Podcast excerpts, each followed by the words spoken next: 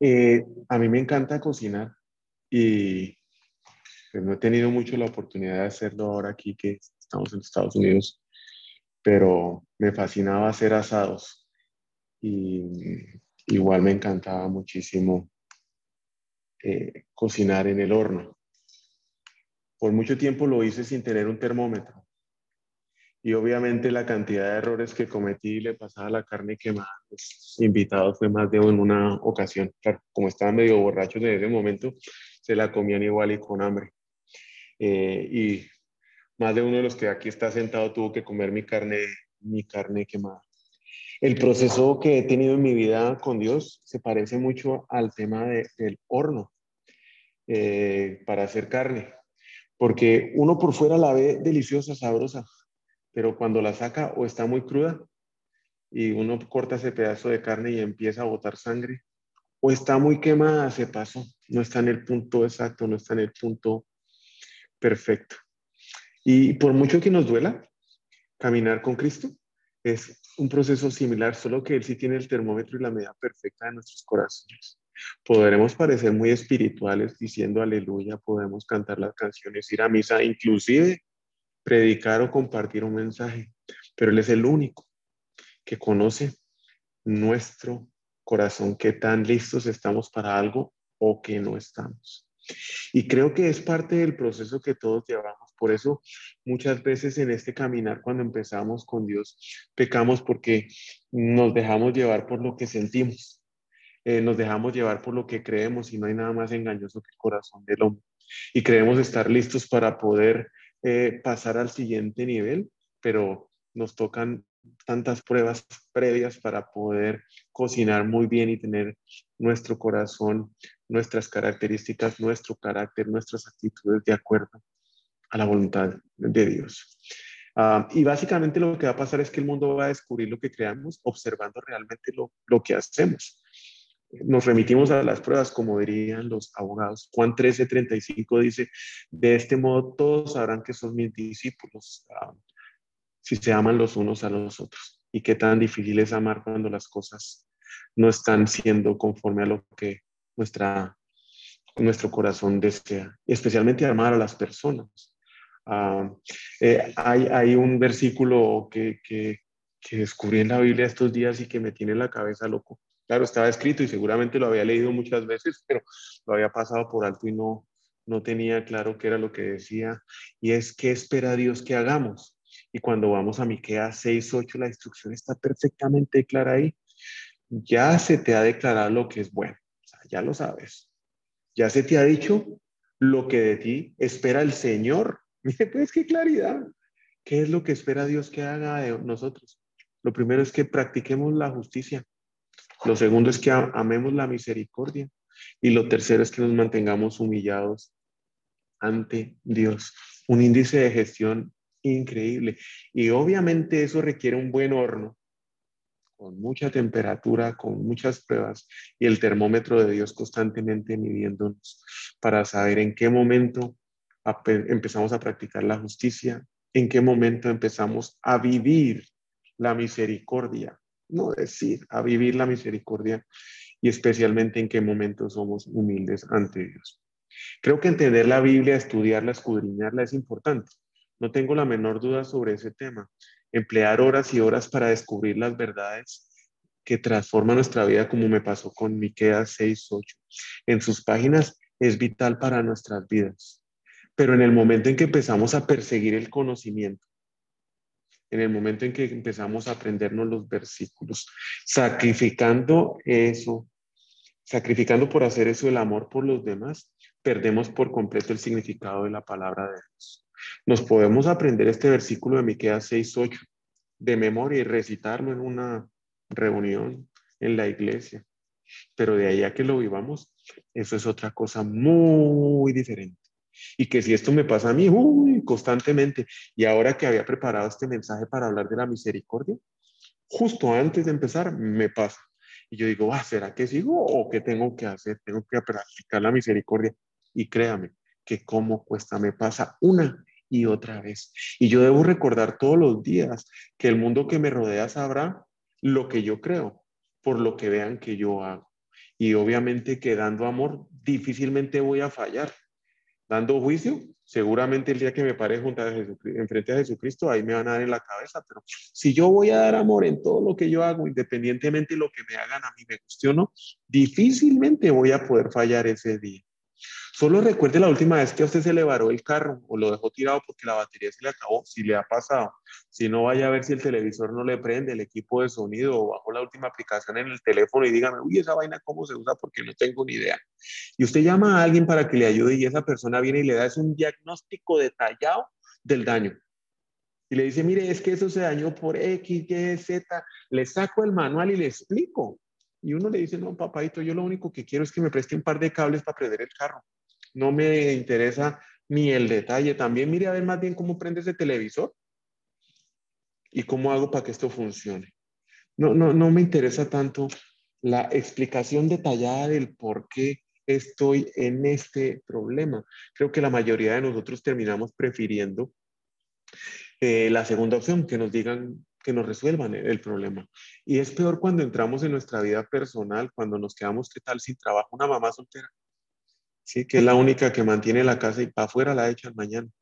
O qué tal que le soplen un diagnóstico. Eso es que uno no entiende. Y a la mamá soltera llega el jefe y le dice, espérese, no se preocupe, es que le voy a dar una calificación de desempeño para que en su próximo trabajo mire a ver cómo mejore. La señora le dice, no, a mí lo único que me interesa es que más bien me dé un gift card para ver cómo hago mercado. ¿sí? Y que me dé una carta de recomendación para el próximo trabajo. ¿Por qué me echo de acá? Déjeselo para usted, tranquilo, pero ayúdeme a ver qué más, cómo me muevo. Y o que venga el doctor y le diga, mire, vamos a tomar una clase y lo voy a meter a un seminario para que entienda qué es el diagnóstico. No, no, no.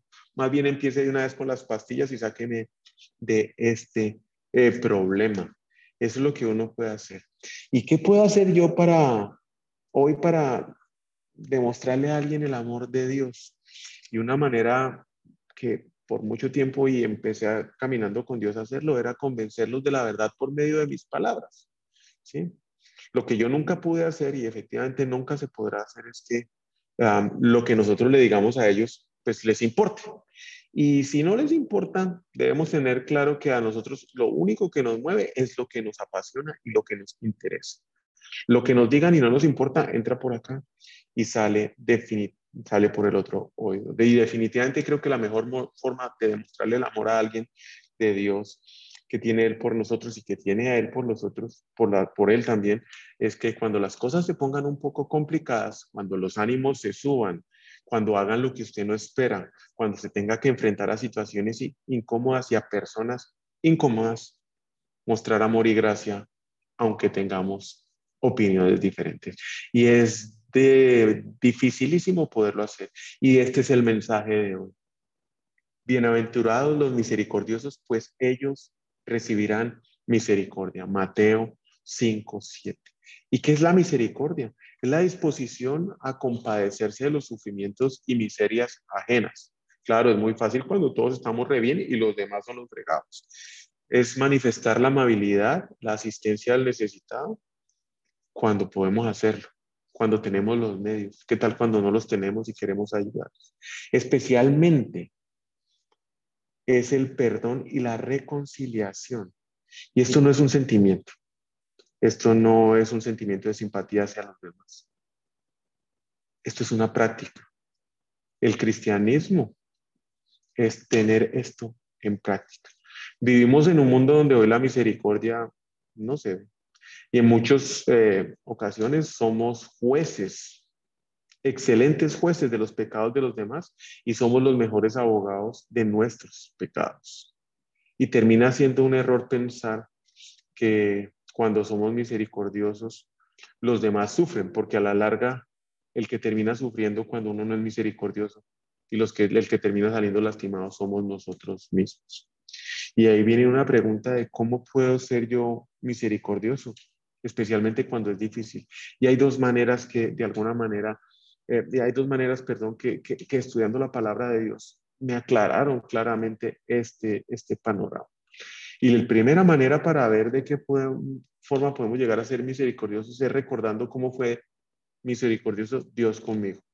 Y no es recordándolo cada 15 días o una vez al mes o cuando se me ocurra abrir la Biblia, es recordándolo todos los días. Cuando vamos a, Mateo 6, y del 9 al 14 le preguntan los discípulos que si les enseña a orar y él les dio la guía de oración, lo que muchos podemos llamar el Padre nuestro. Y empezamos alabando y honrando a Dios por quien es Él, reconociendo lo que es mejor su voluntad que la nuestra y que estaremos dispuestos a hacerla, especialmente cuando las circunstancias difíciles no estén. Que Él es nuestro proveedor diario, que nos dé el pan de cada día. Pero a mí lo que más me, me impacta es cuando llegamos a esta parte. Dice Mateo 6:12, y perdonaos nuestras deudas como también nosotros hemos perdonado a nuestros deudores. Si usted me hablaba de deudas a mí hace un par de años, para mí eso no era problema. Es más, entre más deudas tuviera mejor, porque igual yo le daba manejo y nunca me estresaba por eso, porque igual me demoraba en pagarlas. No tenía ninguna preocupación porque sabía que de una u otra forma le iba a dar tres vueltas. Mal hecho, pero le daba las vueltas y terminaba saliendo. Y la palabra deuda aquí no hace ese manejo de deudas que usted hoy y yo conocemos. La palabra ah, deuda en este versículo hace referencia a una quiebra total que ni usted ni yo y especialmente, pues cada uno de nosotros en nuestras fuerzas no lo podemos hacer, aunque nos ayuden los demás para salir de esa quiebra. Nadie nos puede ayudar a salir de esa quiebra. Es una deuda donde solamente Jesús, al derramar su cruz, pagó por nosotros. Y a eso hace referencia esa palabra deuda. Si llegamos a pensar que en algún momento, como yo lo hacía antes, que total era una deuda, que nosotros nos podemos ganar el perdón de Dios, lo más seguro es que vayamos a estar esperando que los demás se ganen nuestro perdón, que esta persona cambie, que esta persona venga y me diga, que esta persona actúe de tal o de cual manera, y de esa manera yo decidiré si lo perdono o no. Y entonces dígame usted, ¿dónde va a quedar esa misericordia? Y es que es muy fácil olvidar del amor y la misericordia de Dios en nuestras vidas, que fue por Él, por, por Dios y por medio de su Hijo Jesucristo, que estamos liberados de esa quiebra total en la cual vivíamos y que no había manera de salir. Efesios 2, 4, 5 dice, pero Dios es tan rico en misericordia y nos amó tanto que a pesar de que estábamos muertos por causa de nuestros pecados, nos dio vida cuando levantó a Cristo de los muertos. Es solo por la gracia de Dios que ustedes han sido salvados. Y eso no voy a parar de agradecérselo a Dios todos los días de mi vida. Y teniendo claro que si uno es perdonado, el perdonado perdona. Y aquí hay un índice de gestión para nuestra vida. Si usted no se siente perdonado o cree que no se lo merece o nunca ha sido perdonado, va a estar juzgando a los demás, va a ser el campeón nacional de juicio. Fácil, es un índice de gestión. Cuando algo no lo hagan de acuerdo a lo que usted espere, va al juicio. Cuando se vistan de forma diferente, va al juicio. Cuando decida una orientación sexual que no es la que usted cree o lo que la Biblia dice, tome su juicio. Cuando diga malas palabras, va al juicio. Cuando haga los negocios chuecos, va al juicio. Cuando lleguen tarde, va al juicio. Juicio, juicio, juicio, juicio, juicio. Usted no se siente perdonado. O no está perdonado o cree no merecer perdón. Número dos, Recordar, y esto suena duro, la verdad, y yo creo que no mucha gente lo predica en las iglesias porque generalmente todos son palabras de animar y motivar, pero algún día usted y yo nos vamos a parar frente a Dios a rendir cuentas. Si usted tiene eso en su cabeza, claro, de alguna manera vamos a cuidar qué hacemos hoy. Y creo que la mayoría de los que estamos hoy aquí pasamos por el colegio, y muchos de nosotros estuvimos en una universidad y sabemos que para cualquier examen final, si estábamos esperando un resultado, teníamos que prepararnos. No sé por qué no lo hacemos muchas veces en nuestra vida personal. Y una pregunta que nos puede ayudar a ubicarnos hoy es, ¿usted ya pensó dónde va a pasar la eternidad? ¿Y qué está haciendo hoy para hacer? Porque volviendo a la oración, guía que nos dejó Jesucristo, la falta de perdón es algo que debe molestar muchísimo a Dios. Porque si recibimos algo por gracia, porque no hacemos ningún esfuerzo y no nos lo merecemos, ¿cómo es posible que nosotros no lo hagamos con los demás? Y queda claro lo que dice acá en Mateo 6, 14 y 15. Porque si perdonan a otros sus ofensas, también los perdonará a ustedes su Padre Celestial. Ay, pero hay de él que no lo haga. Porque si no perdonan a sus ofensas a los otros, tampoco su Padre perdonará las suyas. Y el día que lleguemos a dar cuentas, Él sí va a llevar un listado detallado. Nosotros somos muy malos para recordar, buenísimos para olvidar lo que nos conviene. Y eso es algo que hoy es completamente contrario a lo que vivimos. Y me recuerda la parábola del siervo despiadado que inicia con Pedro preguntándole a Jesús, para Jesús, ¿cuántas veces tengo que perdonar? Y el hombre se fue de vivo y dijo, siete, ah, porque eran tres. Y le dijo, no, no, papaito, está mal. La respuesta fue contundente. No te digo que hasta siete veces, sino hasta setenta y siete veces, siete la vida, le contestó Jesús. Vamos a pasar toda la vida perdonando. Pero la parábola no termina ahí. Después sigue un juez que llama a su siervo y le dice, venga, siervo, es que usted me debe unos milloncitos de dólares, unos milloncitos de dólares. Lo voy a meter preso, voy a traer a su mujer, voy a traer a sus hijos, voy a coger todas sus pertenencias, las voy a vender, las voy a hacer chicharrón. Y claro, no va a alcanzar, pero igual algo me cubro. Y el hombre se tira de rodillas a pedirle perdón al rey. Y el rey se compadece y dice, ok, hágale pues vaya, le perdonó la deuda. Y el man saliendo, se encuentra un amigo de él que le debe miles de dolaritos. Y le dice, ¿dónde está mi billete? Págueme ya. Hermano, ayúdeme porque no tengo. Y se postra a su amigo. Y le dice, no, lo mete a la cárcel y le dice, hasta que me pague, lo dejo salir bien. Sus amigos o los otros eh, siervos del rey van y le ponen el dedo con el rey y esto es lo que pasa, Mateo 18, 32, 35. Entonces el Señor mandó llamar al siervo, siervo malvado. Te perdoné toda aquella deuda porque me lo suplicaste. Solo lo suplicaste y te perdoné. ¿No deberías tú también haberte compadecido con tu compañero? Así como yo me compadecí contigo. Y enojado, su señor lo entregó a los carceleros para que lo torturaran hasta que pagara todo lo debía todo lo que debía. Así también mi Padre Celestial los tratará a ustedes, a menos que cada uno perdone de corazón a su hermano. Ahí está diciendo claramente, como dijo lo que en Miqueas 6:8, lo que Dios espera de nosotros, lo que Dios va a hacer el día que nos presentemos frente a Él, si nosotros no hemos perdonado. Porque el juicio será sin misericordia para el que no ha mostrado misericordia. Eso no son palabras mías, Santiago 2.13. La misericordia triunfa sobre el juicio. Tengo claro que yo me voy a equivocar el resto de mi vida, como lo he hecho hoy, especialmente con este tema. Pero entonces quiero estar enfocado en equivocarme correctamente. Y prefiero equivocarme mostrando misericordia que siendo un excelente juez. Prefiero dejar pasar por alto cualquier ofensa cualquier maltrato, cualquier daño, cualquier engaño, cualquier traición, a volverme un juez, un juez sobre esas actitudes. Porque el día que yo esté frente a Dios, prefiero haber amado de más que juzgado excelentemente a los demás. No es fácil, es que no es natural, no está en nosotros. Y aquí Miqueas 6 en otra versión, se los traigo para que lo lo vean, está en la versión del mensaje que viene en inglés. Pero ya he dejado claro cómo vivir, qué hacer, que busca Dios en los hombres y en las mujeres. ¿Qué busca Dios en los hombres y en las mujeres? Es bastante simple. Haz lo que es justo, equitativo con tu prójimo. Sé compasivo y leal en tu amor. Y no te tomes a ti mismo demasiado en serio tómate a Dios en serio. Y muchas veces nosotros salimos ofendidos porque nos miraron feo, porque no nos saludaron cuando entraron. Y si empezamos ahí, ¿qué va a pasar cuando nos traicionan? Ser cristiano significa perdonar de manera inexcusable, porque Dios perdonó lo inexcusable en mí, y esto lo escribió el señor C. W. C. es Lewis. Tenemos un ministerio, y el ministerio es el de la reconciliación. Jesús lo hizo por mí sin que yo lo mereciera. Y yo lo debo hacer por los demás.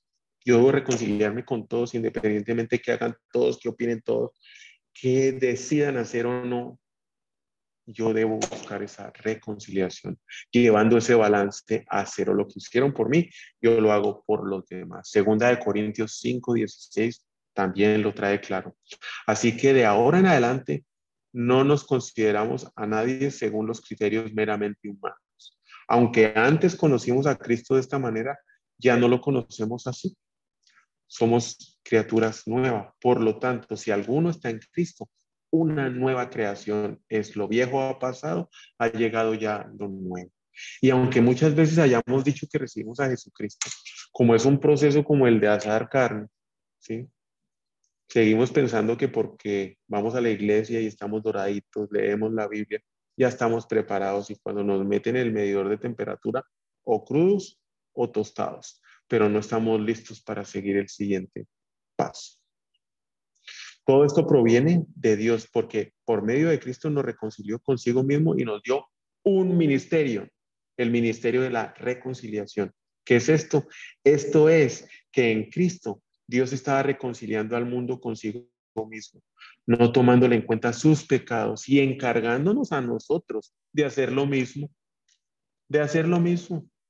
Ay, ¿cuántos de nosotros no llevamos un, un scorecard diciendo, uy, aquí va la primera, la segunda, la tercera, yo lo hacía, y en el negocio sí que lo hacía. Deje que me clave ahorita. Espérese, yo se la llevo, yo se la llevo, yo se la llevo, yo se la llevo. Cuando me daba la oportunidad, se las cobraba geométricamente y me desquitaba. ¿Cómo podemos ser misericordiosos nuevamente? Hay dos maneras. Recordando cómo fue misericordioso Dios conmigo, aún yo sin merecerlo. Dos, recordar que algún día estaré frente a Dios rindiendo cuentas. Bueno, ¿y ahora con quién debo yo ser misericordioso? El primer grupo de personas son con aquellas personas que cometen errores. Y es que no es fácil tener un modelo correcto en nuestras vidas. Y muchas veces nos dejamos llevar por lo que el mundo dice. Pero cuando decidimos tener a Jesucristo como modelo en nuestras vidas, nuestra vida cambia. ¿Fácil? No, no es. Como tampoco es fácil tener a Kim Kardashian de modelo. Es difícil. ¿sí? Entonces hay que escoger cuál hay que, que es el que nos da paz, quién nos da tranquilidad y quién efectivamente nos va a permitir el día que nos rindamos cuentas a Dios pasar ese examen. Y esto es lo que dice Mateo 12, 17 al 20. Esto fue para que se cumpliera lo dicho por el profeta Isaías. Este es mi siervo a quien yo he escogido y está hablando de Jesús. Mi amado en quien estoy complacido, sobre él pondré mi espíritu y él proclamará justicia a las naciones. No disputará ni gritará, nadie oirá su voz en las calles. No, se, no, no acabará de romper la caña quebrada ni apagará la mecha que apenas arde hasta que se haga triunfo la justicia. Mm, proclamará la justicia. No disputará. Mire, pues, no disputará. No gritará. Solo vaya a las 8 de la mañana de hoy y haga un recuento de cuántas veces alzó la voz hoy. Yo lo hice ya varias veces. No gritará. Nadie oirá su voz en las calles, en las redes sociales, en el Twitter, en el Instagram. Nadie oirá su voz en las calles. No acabará de romper la caña quebrada. Al caído no le va a caer encima.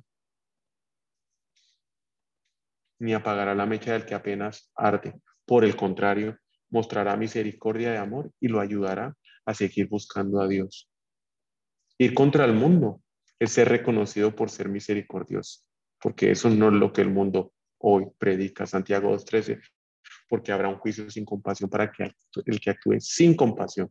La compasión eh, triunfa sobre el juicio. ¿A quién más mostramos misericordia? A aquellos que nos defraudan, nos traicionan personalmente. Volvemos a ver el modelo y yo sinceramente no paro de invitarlos a seguir a Jesús y a tener al Espíritu Santo en sus vidas. Porque por muy difícil que sea la situación, por muy complicada que sea ella, y que no sepamos ni qué hacer, Él nos va a acompañar. No nos va a sacar tal vez, porque necesitamos esa presión, necesitamos ese horno para que nuestro carácter y nuestras actitudes se formen a la imagen de Jesucristo. No hay otra manera de hacerlo, porque si todo va bien, difícilmente cambiamos. Padre, dijo Jesús, perdónalos porque no saben lo que hacen. ¿Y sabe cuándo dijo eso? Fue lo primero que habló cuando estaba crucificado. Él no estaba descansando, ni estaba en una mesa con sus amigos comiendo. Lo dijo estando crucificado y fueron sus primeras palabras. Y en ese momento Jesucristo estaba siendo negado por todo el mundo, traicionado por sus amigos. De los doce discípulos no había ni uno ahí, ya todos habían volado y uno lo había traicionado. Uno lo había vendido y el otro lo había negado tres veces. Lo habían acusado, lo habían rechazado, había sido abusado y estaba siendo humillado por completo. ¿Y qué dijo? Padre, perdónalos porque no saben lo que hacen. Y es que, como dije anteriormente, ser misericordioso no es un sentimiento. Porque ¿quién no de nosotros al sufrir una pequeña humillación no queremos ver cómo nos la cobramos de una sola vez? Es algo que nos sale naturalmente en automático. Ser misericordioso es una decisión, como amar, como amar a la esposa. Es una decisión, no es un sentimiento. Y es que aquí está la clave, nuevamente la palabra de Dios, Colosenses 3, 12 y 13. Por lo tanto, como escogidos de Dios, santos y amados, revístanse de afecto entrañable y de bondad, de humildad, amabilidad y paciencia. Vaya a un closet y saque esas cualidades y póngaselas encima, porque eso no las traemos en nuestra naturaleza. Afecto entrañable, bondad, humildad, amabilidad y paciencia. Revístanse de ellas, de modo que se toleren unos a otros y se perdonen si alguno de ustedes tiene queja contra otro, así como el Señor los perdonó, perdonen ustedes también. Vestirse de afecto, bondad, humildad, paciencia, amabilidad. Con todo lo que vivimos hoy en este mundo no, no es natural. Y reitero, es una decisión. ¿Cuál va a ser su decisión hoy? apenas salgamos de aquí con su familia. ¿Cuál va a ser su decisión mañana? ¿Cuál va a ser su decisión la próxima semana? Esto no es una decisión que se toma todas las veces. Es una decisión que se toma con anticipación todos los días para enfrentar a aquellos que se equivocan, a aquellos que nos traicionan para el resto de nuestras vidas. Y no empieza fácilmente, es un paso a la vez es un proceso. La infidelidad está mal. La revancha es peor. Pero la peor parte de todo esto es que si no existe el perdón, lo único que queda en nuestros corazones es la amargo. Y más de uno de nosotros aquí podemos tener esa carga hoy por no querer perdonar a alguien. Y ese alguien fresco con una lechuga. ¿A quién mostramos misericordia? Ya sabemos que a los que se equivocan, a los que nos han ofendido o defraudado personalmente y a aquellos que están lejos de Dios. ¿Cuántas veces nosotros andamos juzgando porque no piensan o hacen las cosas como nosotros pensamos o creemos que son? Y es que en los años que yo me dediqué a vender en la empresa, que fueron muchísimos años, empíricamente aprendí que si yo no me conectaba primero con la persona que tomaba la decisión, nunca me iba a dar el trabajo. Yo no podía llegar a decirles que estas son las tarifas, este es el servicio que hago. No. Tenía que conocerlo. Y tenía pocos momentos para hacerlo. Eran segundos. Pero tenía que conectar con algo. Leer el entorno y ver qué le gustaba y entrar por ahí y empezar a preguntarle sobre su vida personal. Y una vez se lograba esa conexión, que no siempre se lograba, las probabilidades de éxito en el negocio se iban, se triplicaban. Al principio, cuando conocí a Dios, solo quería meterles la palabra de Dios. Hoy lo que intento hacer es cada vez que tengo la oportunidad, manifiesto mm, el amor que Dios me ha dado y que el amor que Dios tiene por los demás en cada una de mis acciones. Es una infinidad de personas que vienen aquí a Houston desesperados de todo tipo de religión, desesperados, sin saber qué hacer, de qué agarrarse. Yo no vuelvo a meterles Biblia a sus bocas. Los abrazo con amor y les digo, aquí estoy para servirle, ¿qué quiere que haga? Y ahí conecto. Mientras Jesús estaba comiendo en la casa de Mateo, muchos recaudadores de impuestos y pecadores llegaron y comieron con él y sus discípulos. Debía ser una buena cena. Ahí Biblias no estaban repartiendo. Ahí estaban convidados, estaban compartiendo, estaban alegres. Cuando los fariseos dieron esto, les preguntaron a sus discípulos, ¿por qué come su maestro con recaudadores de impuestos y con pecadores? Al oír esto, Jesús les contestó, no son los sanos los que necesitan médico, sino los enfermos. Darle amor, perdón y misericordia a los que nosotros conocemos, a los que nosotros queremos, es re fácil, a los que piensan como nosotros, es re fácil. Y eso que nos cuesta muchas veces hasta con nuestros hijos, que los amamos, pero hacerlos con los que no conocen a Dios, esa sí es la parte más difícil. A los que piensan que lo que nosotros creemos es de locos, que eso no funciona así, que estamos equivocados. Ahí las cosas sí, sí se complican. La palabra de Dios en alguna parte dice deseo misericordia. Yo no quiero sacrificios. ¿Y a quién más mostramos misericordia? Y esto tal vez a usted le sorprenda mucho. A nosotros mismos. Y es que somos los más difíciles de perdonar. Mostrar misericordia para nosotros mismos. Y este punto lo dejé de último. Es porque creo que por donde debemos empezar. Si nosotros no somos misericordiosos con nosotros mismos en nuestros errores, en nuestras faltas y en nuestras fallas, mucho menos los vamos a hacer con los demás. Aquí no hay nadie. Y no hablo de este Zoom, hablo de este planeta Tierra que no tenga una maleta llena de fallas y errores. Si nos pasamos cargando la vida esa maleta, vamos a estar contando las, los errores de los demás.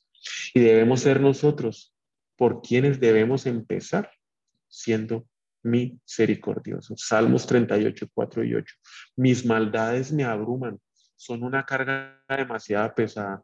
Por causa de mi insensatez, mis llagas hieden y supuran. Estoy agobiado, de todo abatido. Todo el día ando acongojado, estoy ardiendo de fiebre, no hay nada sano en mi cuerpo, me siento débil, completamente deshecho, mi corazón gime angustiado. ¿Cuántos de nosotros no andamos muchas veces así? Porque lo que acabamos de hacer o lo que hicimos hace 10 años o hace 20, no, lo hemos perdonado. Ah, pero vamos poniendo otra cara, two faces, y vamos mostrándole al mundo que estamos tranquilos y cargando esa amargura por dentro y vomitando veneno cada vez que alguien no piensa o no opina como nosotros. Este es el camino para empezar. Debemos empezar siendo misericordiosos con nosotros mismos. La decepción es la diferencia que existe entre la expectativa y la realidad. Dios ya nos conoce como somos y nos ama tal cual y usted y yo somos. Con lo que llevemos en esa maleta, hoy o hace 15 años que vengamos arrastrando, igual nos ama y Él lo sabe. Entonces, ¿cuál es la decepción que Dios va a tener por conocernos tal y como somos? Ahí no hay ninguna expectativa. Es una cosa que nosotros tenemos en nuestra manera. Y la manera con que yo me identifico claramente con estos versículos me marca la vida y lo escribe Pablo. Y es que hoy yo solamente, y con esto voy a terminar, le puedo dar gracias a Dios por su inmensa misericordia, por haber enviado a su Hijo Jesucristo a sacarme y a perdonarme de donde yo estaba, porque Cristo aceptó que ser colgado en esa cruz, porque derramó su sangre por mí, porque perdonó a todos los que estaban haciendo eso. Y porque me sacó del hombre que era al hombre que hoy estoy en camino de querer ser, porque sigo en el horno, porque falta temperatura, para que Dios cada vez me ayude por medio del Espíritu Santo a ser como Cristo. Anteriormente yo era un blasfemo, un perseguidor, un insolente, pero Dios tuvo misericordia de mí porque yo era un incrédulo y actuaba con ignorancia. Pero la gracia de nuestro Señor se derramó sobre mí con abundancia, junto con la fe y el amor que hay en Cristo Jesús. Este mensaje es digno de crédito y merece ser aceptado por todos. Que Cristo Jesús vino al mundo a salvar los pecadores, de los cuales yo era el primero. Lejos estoy de ser como Pablo, pero todo lo que él menciona era lo que yo era y sigo siendo. Solo que Dios, en su inmensa misericordia, me perdonó y permito que el Espíritu Santo me guíe.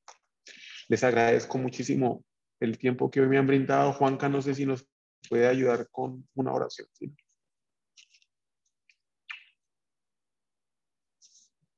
¿Puedo soltar el micrófono?